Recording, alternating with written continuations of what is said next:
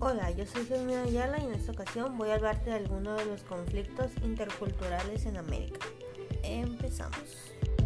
En América Latina existen diversos conflictos culturales, puesto que la población es muy extensa.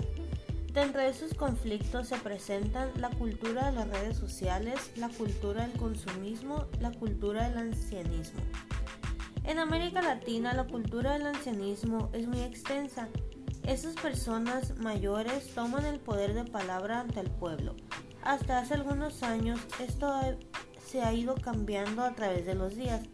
Ahora los jóvenes tienen derecho a la palabra, a ser tomados en cuenta en la sociedad.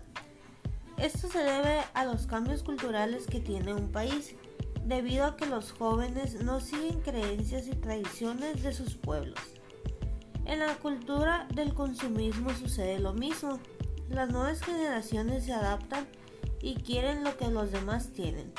Asimismo las redes sociales. Hoy en día se ha creado una generación de consumismo hacia los jóvenes y esto es un conflicto para todos, puesto que cada quien se adapta a diferentes maneras de vivir, ya no creyendo en creencias y tradiciones, sino más bien adaptan su nueva manera de pensar y de hacer.